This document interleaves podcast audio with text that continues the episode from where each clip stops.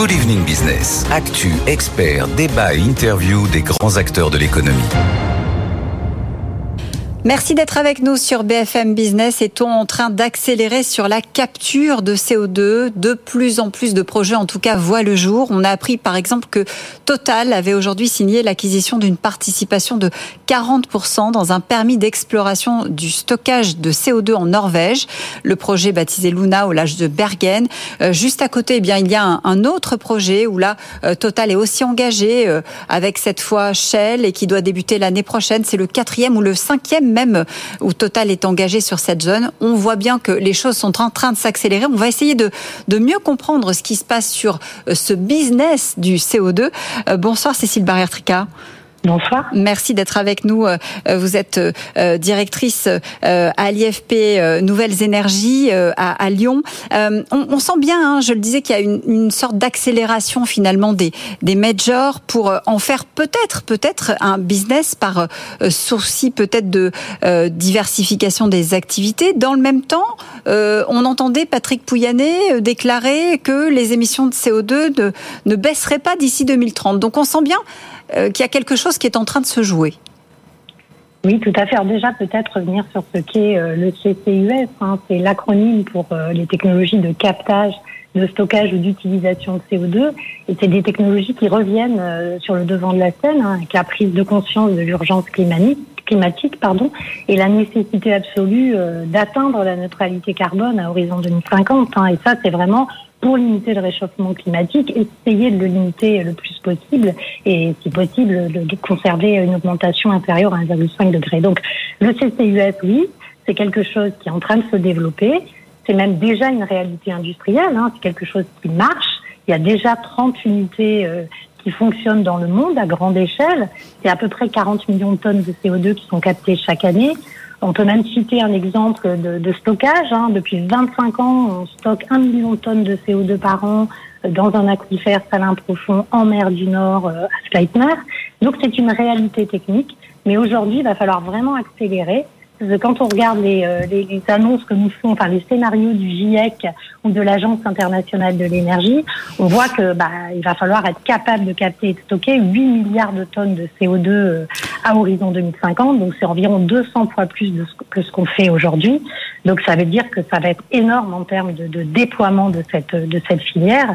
Et ça, clairement, euh, c'est pour être capable d'atteindre ces objectifs ambitieux de décarbonation. Donc c'est très bien aujourd'hui que des industriels comme Total et d'autres euh, s'approprient ce sujet-là et puis euh, voilà euh, développent les projets de stockage de CO2 qui seront nécessaires quoi qu'on fasse par ailleurs. Oui, nécessaire quoi qu'on fasse. Euh, c'est important que vous le précisiez parce que euh, justement le, GIEC et c'était une un changement de pied en quelque sorte euh, a dit qu'il fallait aussi pour accélérer le changement que ces projets voient le jour. Hein.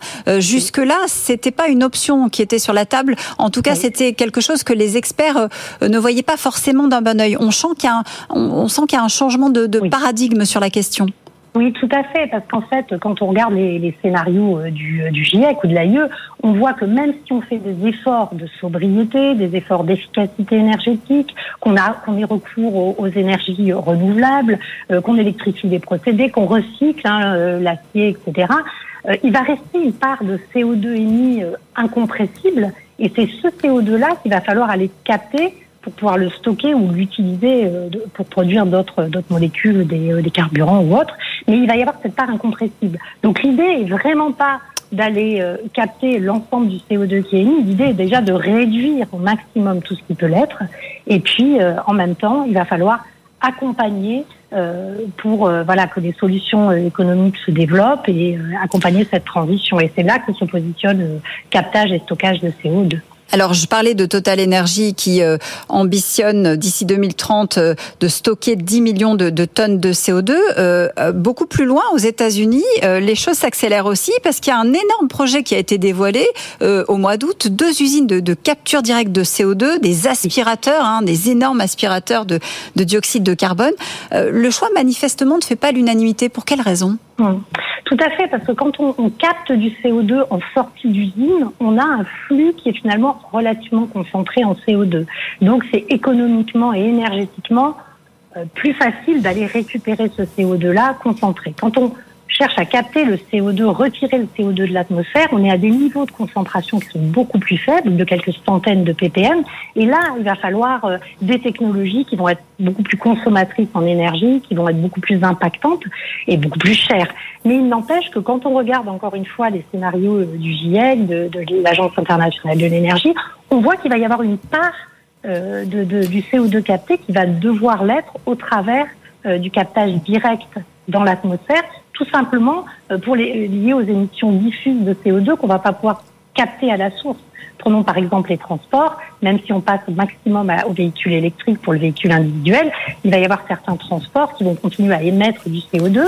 Et ce CO2-là, ben, la seule solution finalement, c'est d'aller le récupérer dans l'atmosphère euh, ou alors euh, effectivement d'aller sur euh, de la production d'énergie à partir de biomasse et puis pouvoir capter ce CO2 et là on est dans ce qu'on appelle des émissions négatives. Donc c'est une des solutions, mais encore une fois il faut vraiment prendre toutes les solutions qu'on a à notre disposition pour arriver à, atteindre cette neutralité carbone, si tant est qu'on arrive vraiment à l'atteindre. Merci beaucoup pour vos explications. Hein. Effectivement, les, projets euh, euh, se multiplient en ce moment sur cette question de la capture de, CO2. Euh, pour être complète sur ce projet aux États-Unis, sachez que c'est un million de tonnes de CO2 par an qui est envisagé d'être capturé comme ça. et les deux usines seraient manifestement implantées du côté du Texas et de la Louisiane et ce qu'elles absorberaient correspondrait aux émissions de 450 000 voitures par an. Merci beaucoup Cécile Barrère-Tricade d'avoir été euh, avec nous pour euh, nous aider à y voir clair sur ces projets.